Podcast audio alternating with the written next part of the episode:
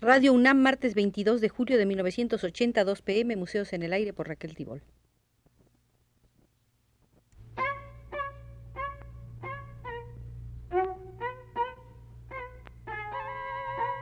Museos en el Aire.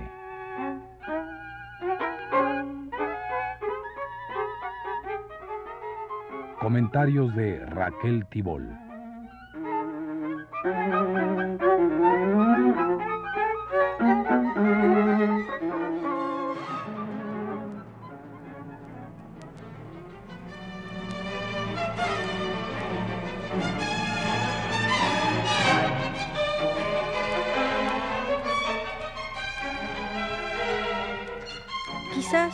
De ustedes recuerden que el martes 6 de mayo visitamos el Museo de la Escenografía. La excelente maestra de fotografía, Katy Horna, iniciadora cultural en la Escuela Nacional de Artes Plásticas de la UNAM, nos pidió que regresáramos, pues solo habíamos tocado algunos aspectos de la escena italiana hasta el siglo XVII. Veamos un poco la situación en España en la segunda mitad del siglo XVI, cuando los espectáculos teatrales se encontraban en manos de la Hermandad de la Pasión y la Hermandad de la Dolorosa, y el producto de las entradas corría para las necesidades de conventos y hospitales. Al principio las representaciones se hicieron en corrales o patios traseros, pero cuando las hermandades enriquecieron, erigieron en Madrid edificios teatrales especiales como el Corral de la Pacheca, el Corral de la Cruz y el Corral del Príncipe. Estos corrales seguían sin techo, como los patios traseros, y sólo la escena estaba cubierta de un sotechado. En estos teatros el tablado era relativamente ancho, pero carecía de fondo. El telón no colgaba delante del escenario, sino al medio, dividiendo el espacio escénico en dos planos, el delantero y el trasero. De detrás del telón salían los actores al proscenio, y en caso necesario el telón se corría y la acción se desarrollaba en el fondo de la escena. Fuera del sitio principal de la acción había un pequeño escenario superior en forma de balcón que servía de atalaya, montaña o ventana superior. Al fondo de la escena había dos o tres puertas, detrás de las cuales salían los actores al tablado. Detrás de esas puertas se ubicaban los vestuarios. La técnica escénica estaba en España completamente estancada. El truco mayor era el de las escotillas o claraboyas y los fondos pintados que en general no sufrían alteración de ninguna especie en toda una serie de piezas. La decoración aún se armaba según el tipo de las de los misterios, todas a la vez. En el fondo colgaba un mar pintado. En la esquina derecha podían establecerse ricos aposentos, al tiempo que en la izquierda aparecía un árbol solitario que hacía de jardín. Esta pobreza en formas decorativas no incomodaba a los espectadores madrileños.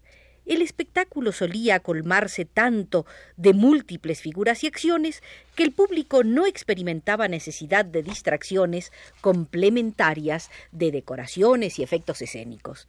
Llegado al teatro, el espectador entraba en un impetuoso torbellino de acontecimientos, intrigas novelescas, conflictos trágicos, desenfrenadas danzas, bromas procaces, inflamadas declaraciones amorosas, súbito duelos, engaños, cambio de vestimentas, encuentros inesperados, son de crótalos y vihuelas, ruido de garrotes y bofetadas, apóstrofes oratorios y bruscas carcajadas, todo pasaba con rapidez de relámpago ante las miradas encantadas de los espectadores en el transcurso de dos o tres horas.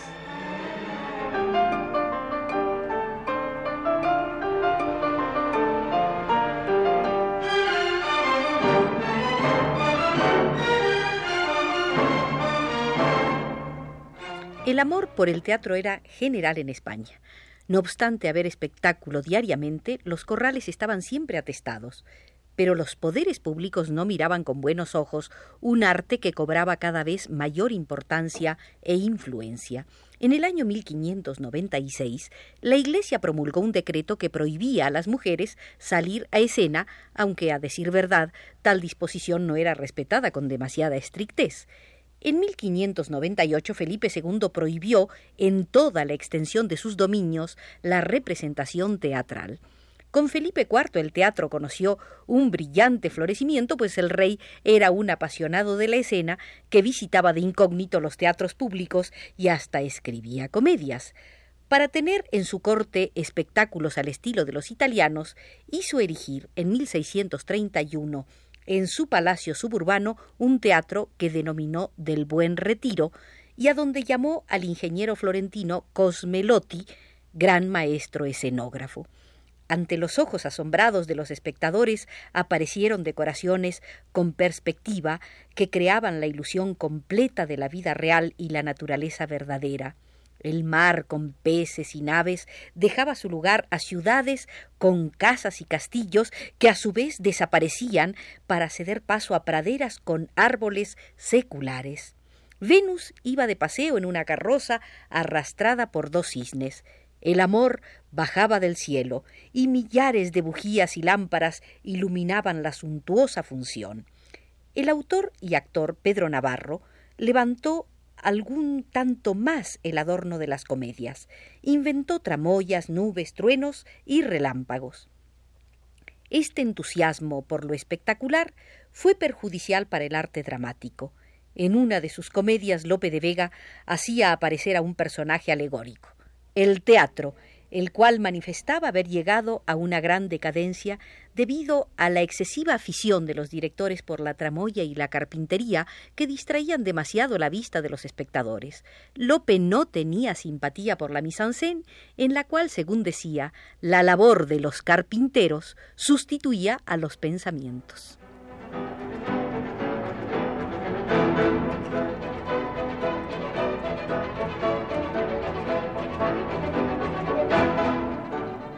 Veamos ahora lo que ocurría en los escenarios ingleses del siglo XVI. Fue hacia fines del 1500 que se edificó en Londres el primer teatro. Hasta entonces, por falta de edificios especiales, los actores ofrecían sus representaciones en las posadas, en amplios patios rodeados de una galería que constaba de dos o tres pisos. Había tablados movedizos que se construían solo para las representaciones de misterios. Estos tablados eran monumentales y onerosos. También se hacían representaciones en los palacios. Como el puritano consejero municipal de Londres expidió un despótico decreto que limitaba sobremanera las actividades teatrales, el primer teatro se edificó donde el consejo no tenía autoridad, del otro lado de las murallas, al norte, en territorio libre de la tutela de alcaldes y regidores. Lo mandó levantar James Burbage, director teatral y carpintero en 1576. Le siguió la adaptación que hizo Richard Ferrand de un viejo monasterio llamado Blackfriars. El recinto bajo techo resultó muy adecuado. En 1599, los hijos del carpintero Burbage, Albert y Richard, demolieron el teatro de la muralla norte y se fueron al sur del Támesis a levantar uno nuevo. Ese era el territorio favorito para el teatro, pues de él gustaba muchísimo la gente cuya vida estaba ligada al puerto marítimo y al río.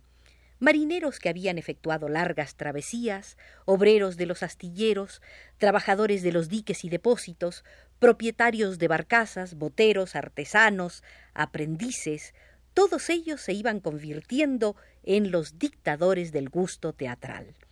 No hay que descartar a la población campesina que llevaba a la ciudad los productos agrícolas.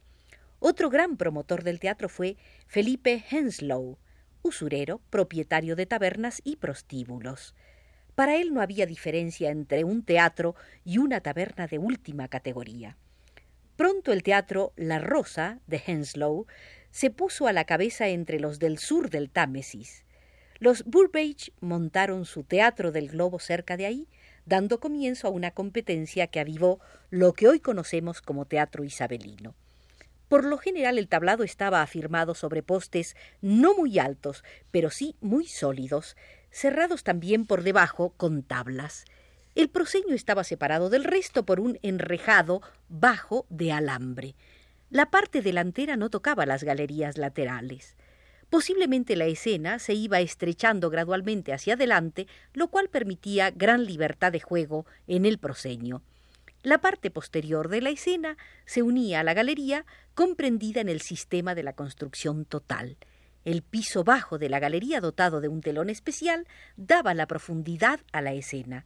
En el proscenio no había telón delantero.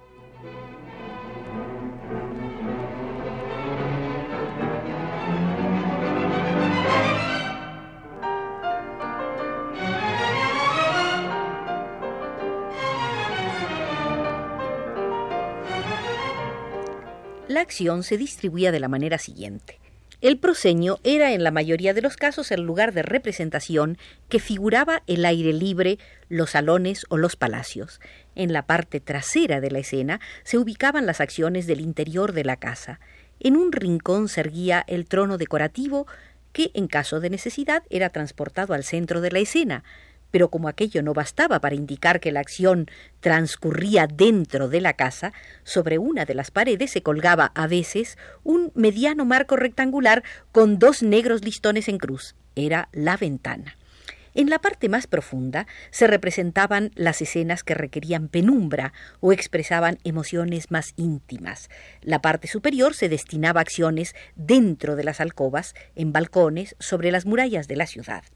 Fuera de estas cuatro plataformas habituales había además una torrecilla que se erguía sobre la parte superior de la escena donde aparecían los personajes que debían figurar en lo alto de fortificaciones o atalayas y a donde caían los personajes si el argumento lo exigía.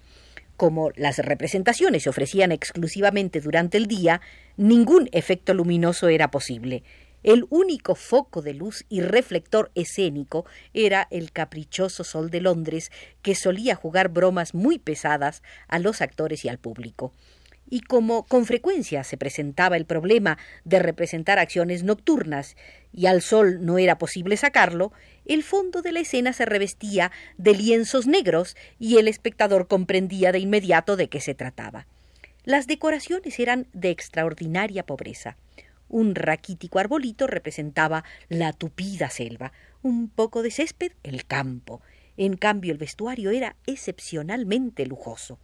El teatro no escatimaba dinero para confecciones y los actores más destacados desembolsaban gustosamente para lucir ante el público sus soberbias vestimentas. Los trajes femeninos se confeccionaban desde luego exclusivamente por cuenta del teatro, pues no había actrices en las compañías y los papeles femeninos eran desempeñados por mancebos de líneas delicadas y bonitos rostros el desempeño de papeles femeninos por muchachos no contribuía a consolidar la ilusión indispensable, sobre todo en las escenas, y las había muchas, en que la doncella debía vestir ropas masculinas. Los muchachos tenían que adoptar medidas especiales para que la naturaleza femenina se distinguiera dentro del traje viril.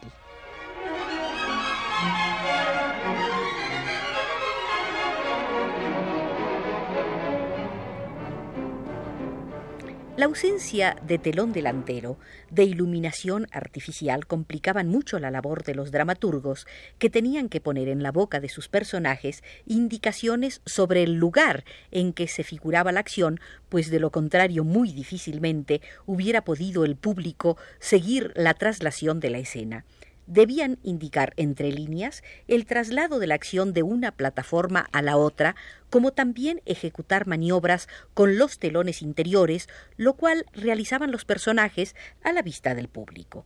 Al final de una tragedia que solía rematar en múltiples muertes, era preciso introducir en escena algún personaje que ordenara retirar los cadáveres.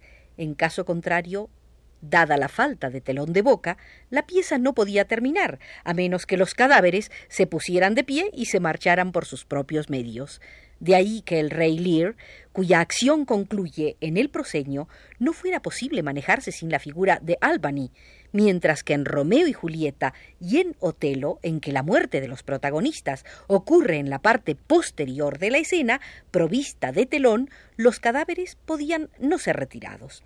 La dramaturgia, ya lo sabemos, obedecía al espacio escénico.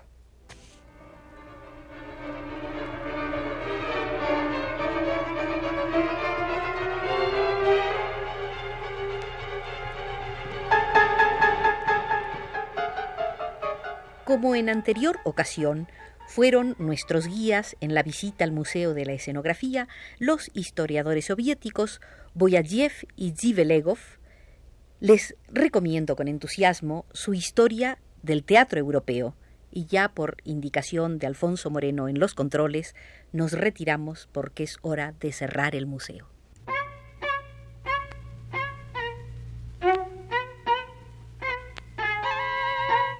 Museos en el aire.